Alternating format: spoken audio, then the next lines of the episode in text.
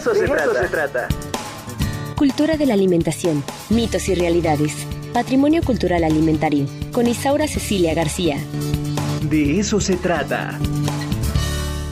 Y bueno, pues ya está con nosotros, ni más ni menos que la doctora Isaura Cecilia García, nuestra antropóloga, no, ex antropóloga de cabecera y hoy la alquimista del sabor. ¿Qué onda? Pues a ver, este, ¿cuántos, cuántos pedazos de rosca te echaste? ¿Cómo te fue? Yo sí pruebo, este, nada más probamos uno ahora en esta ocasión. Hay que cuidarse un poquito y bueno, pues estamos en eso de las roscas, la epifanía, el, la manifestación y uno se manifiesta en términos de cenas, en términos de un buen de comida durante diciembre de este eh, del año pasado y luego todavía amanecemos enero con atolitos, roscas, cafés y, y, demás y le seguimos, ¿eh? Y o el sea, recalentado eh, que se congela. Oye, ya, ya, ya, ya, se acabó el recalentado, o todavía sigue. Este, no, el de, el de diciembre se acabó. Ah, ok. El de enero, ¿qué crees? También. También. Eh, también. Es que ahora me tocó este hacer la pierna. Entonces, Uy, qué maravilla. Eso estuvo bien. ¿Qué, qué es ah, eh, lo, lo, qué es para ti lo favorito de esta temporada? Yo soy feliz con esos eh, chiles, este, con este, ¿cómo se llaman? Con ayocotes hacer una tortita. Híjole, yo con esas cosas son. A ver si me he comido. Yo también me he comido. Híjole, lo tengo prohibidísimo, pero bueno, ni hablar. Porque son capeados. Son ¿no? capeados. Y además sí les ponen grasita. No, que Claro. nada, así mira, nada en grasa. Más que le pones papel absorbente. Aunque le pongas la servilletita y todo, nada en grasa. La, la verdad es que sí son, son pesaditos los chiles. Me gusta mucho porque mi mamá tradicionalmente nos ha hecho el espagueti y pues la pierna y el pavo y bueno, si le sumas, Pues sí. sí. Oye, entonces ahorita es el recuento de los daños. Es justo, Exactamente. justo es En el los recuento de los daños en todos los sentidos, recapitular un poco a la buena alimentación, pensar alternativas, este, de alguna manera aconsejar un poco a los alumnos, sobre todo a los alumnos que empiezan a vivir, por ejemplo, en Independencia y pues lo único que les gusta son toda la vitamina T y la vitamina H, ¿no? Sí, caray. tacos, tortas, tlayudas, tlayoyos. Y chelas. Sí, chelas, chelas. chalupas, este, este, chanclas, es todo lo que tiene que ver con. Sí, con- sí, sí, sí, sí, sí. Y aquí traigo mi lista, ¿no? Oye, pues a ver, ¿cuáles son las alternativas alimentarias para después Bueno, de las este, prim- primero que Un nada, detox, ¿no? sí, primero que nada hay que hacer una reflexión para que no se vea que re- estamos recomendando solamente por recomendar, sino que en realidad la población aumenta mínimamente entre 2 y 5 kilos, pero hay quien puede aumentar entre 5, 8 y hasta 10 kilos, ¿no? ¿En serio? ¿Eso es en Este, serio? es en serio, porque la cena navideña, eh, la- una cena normal, digamos, con rebanadas normales, solamente este, lo que comes realmente puede llegar a 4.800 calorías, o sea, 5.000 más o menos. Ya, sí. Unas eh, dos, eh, si es eh, gente que está acostumbrada a este un poquito a cuidar sus dietas y tiene una dieta, sobre todo la gente que tiene algunas enfermedades metabólicas, tienen una dieta entre 1.200, 1.600 calorías dependiendo de sus actividades. Imagínate a cómo se va esto, ¿no? A tres veces más por cena. Y el problema es que no es solo la cena, es la cena, el desayuno, las, eh, la comida, la cena, el desayuno y la comida, tal vez, ¿no? Por los recalentados Sí, no, y pues- sobre todo porque este en, en muchas casas, no solamente en la mía, pues hacen sendas ollas de este de ensaladas de estas de manzana de con crema, nes- leche Nestlé La y. este y mucha manzanita, un poquita manzana y mucha todo nadando, ¿no? Sí, en Entonces, crema. en crema. O sea, ahí tenemos, bueno, también hay otra cosa que somos muy, este, pues, damos eh, mucho las galletitas, los postres, los chocolates, este, estamos ahí siempre atacando un poco a la dieta, ¿no? Y bueno, dice uno que es la dieta, ahorita vamos a ver un poco eso. El asunto es que sí, fácilmente podemos duplicar la cantidad que requiere nuestro organismo para, eh, este, para, digamos, en nuestras actividades diarias y sobre todo, pues vamos directamente a obesidad, sobrepeso, diabetes y no te lo cuento más. Otro, otro gran problema que este, ocasiona estos, este, digamos, estas fiestas es que la gente empiece a medicalizarse, ¿no? Entonces vamos a sustituir el desayuno por medicamentos que tienen proteína, que tienen eh, toda la creatinina, todo lo que necesitas para sobrevivir y ahí estás con tu licuadito, pero pues ahí luego a media mañana pues que si tienes hambre, entonces salimos y ahí está ya el señor de la bicicleta esperándote con un buen envuelto, ¿no? Para no decir tamales. Entonces, el, el asunto es que sí es verdaderamente grave. Se dice pues que en 2020, por ejemplo, hubo 151 mil muertos por diabetes Sí, y este que es un 44% más que los que hubo en 2019, Sí. 104 mil. En 2022 evidentemente hubo una disminución, pero no quiere decir que hubo una disminución porque le hayamos bajado a la comida, sino porque murieron por causas COVID. Entonces tenemos 142 mil reconocidos por eh, muertes por diabetes, pero de los que murieron por COVID, un alto porcentaje también tenía diabetes. Claro. Entonces, O bueno, hay muchos descubrieron que tenían diabetes. Exactamente. También. Mucha gente lo descubrió y mucha gente, tenemos ahorita un, un problema muy interesante. La diabetes no solamente es azúcar hacia arriba, sino también azúcar hacia abajo, ¿no? Entonces, la gente tiene que cuidar sus niveles de azúcar. La hipoglucemia tampoco es buena, o sea, Claro. eh, igual te causa un infarto, ¿no? Entonces, necesitas ten- mantener tus ritmos y mantener justamente a consideración una práctica continua y constante de alimentos adecuados para tu salud y bueno, recordando un poquito que la alimentación, pues justo es eso, ¿no? Es eh, jerarquizar, es con base en nuestros conocimientos, saberes, creencias, hábitos, nuestras ideas incluso nuestras propias ideas, porque tenemos una serie, como dirían en literatura, a lo mejor ideaciones, que acerca de la comida, que causan y son parte de la interacción cotidiana de lo que pensamos sobre los alimentos. Y entonces a veces pensamos que el alimento es dañino y lo dejamos de comer, y a veces pensamos que tantito no me hace daño. Y ese es el problema que tenemos en México, ¿no? Es una probadita otra probadita, pero es una probadita de pastel, una probadita de pan, una probadita de cacahuates, un, un puñito mejor, ¿no? Y entonces le vamos subiendo al tono. ¿no? Entonces, sí, nosotros tenemos que cuidar que en lo individual y en lo colectivo podamos hablarlo y que no sea una decisión individual. Lo peor del asunto es que sea una decisión individual porque afecta de manera directa a nuestras actividades cotidianas. ¿no?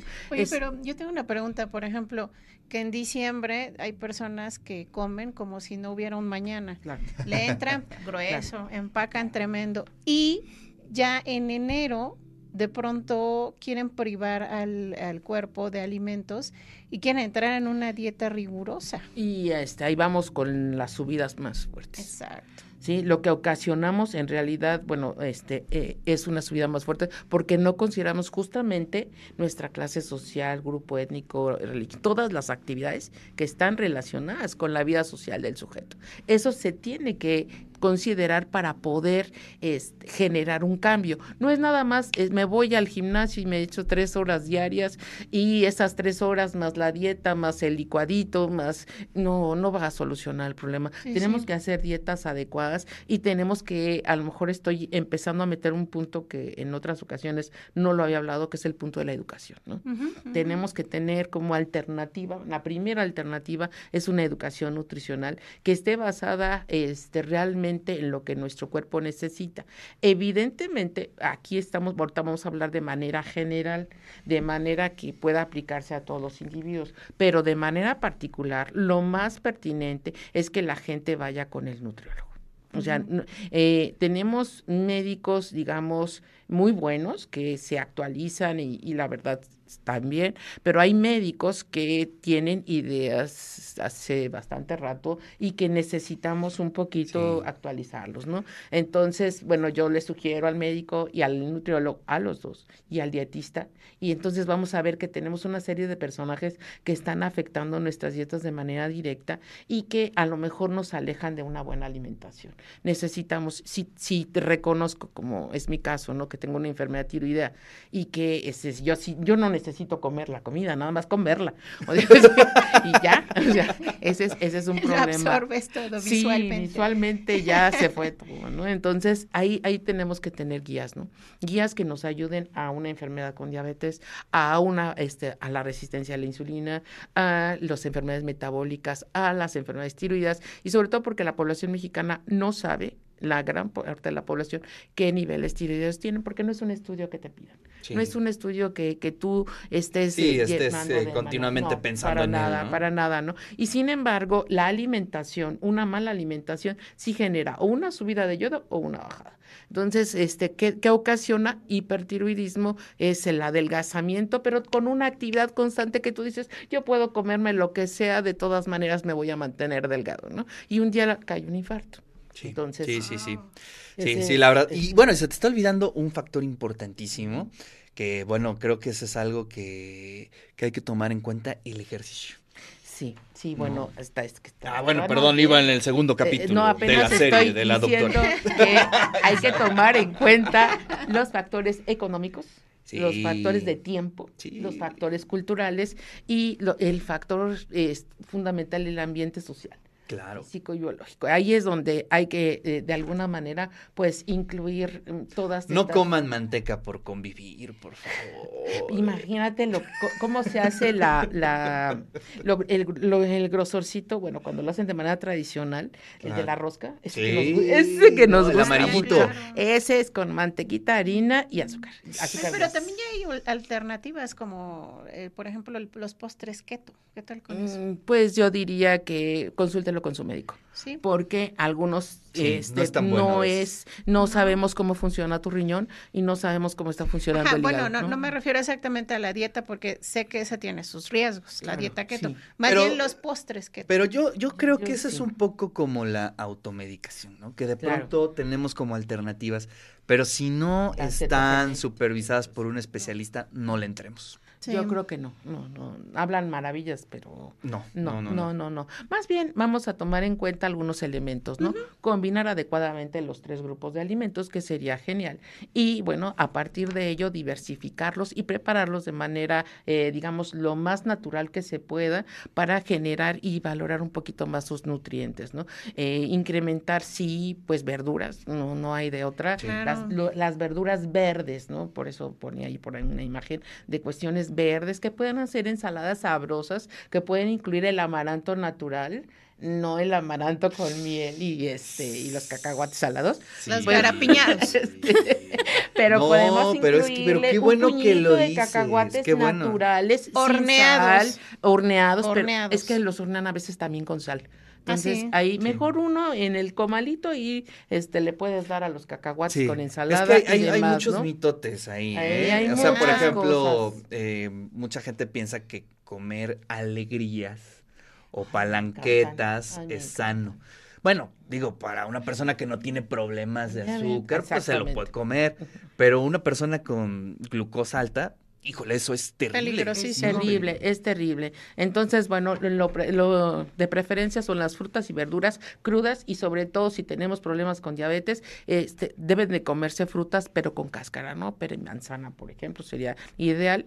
Y bueno, cereales combinados siempre con leguminosas, acuérdense, maíz con frijol y este, me voy más rápido, ¿verdad? Claro. Este, y comer alimentos de origen animal con moderación. Acuérdense que lo que cabe en mi mano, esto es lo que tenemos que comer de carne De proteína. de proteína. ¿sí? Tomar agua en abundancia, ya sabemos, ocho vasos al día. Evitar totalmente la gente que tiene problemas con azúcar, los eh, edulcorantes, azúcares y demás, sales, aceites y grasas, ¿no? Y bueno, los que quieren bajar dos o tres kilos de más o cuatro o cinco, pues hay que caminar 30 minutos diarios, cuando menos, y por lo menos este, tomar dos raciones de colación. El, tomar la colación es comprar las colaciones y comerlas, ¿no? Sí, no, es aquellas que van, este, no. las de la Sí, las de la piñata. No, Sí, no, no.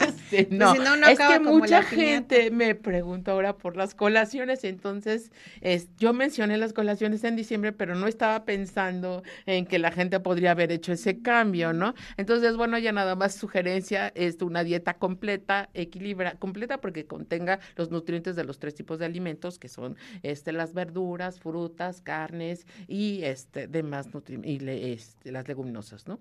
y equilibrada en sí misma, sobre todo este, limpia. Ese es otro de los elementos, eh, no esta es de las noticias que hemos estado viendo últimamente, diarreas y este, enfermedades estomacales están también a la alza. Entonces hay que cuidarnos ¿no? Sí. en, en eso. Pues yo, Mesura. yo nada más les quiero comentar que en alguna ocasión eh, Hugo Osorio, el mago de gobierno fácil, dio una columna excelente en torno a la diabetes en México, ¿no? Eh, y a es- esto hay que tomarlo en cuenta. Eh, México es de los países con más diabetes en el mundo, ¿no? Guau. El segundo. Eh, con diabetes. primero? Este, Estados Oh. Unidos, quizá, ¿no? Pero en niños, creo que sí tenemos ahí el primero. Sí, sí. O sea, en el mundo. Pero lo que explicaba eh, Hugo es que Puebla es el estado con más diabetes en el país.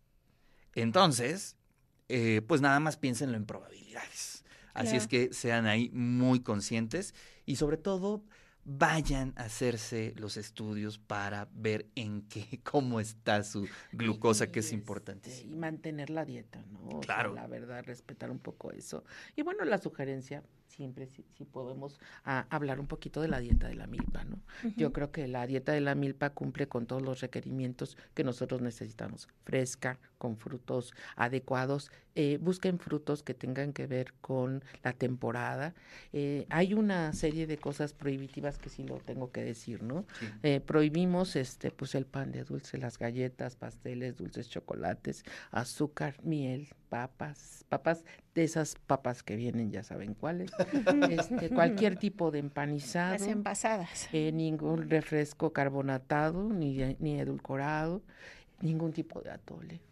Este, ah, eh, mucha gente piensa que la avena no engorda mucho.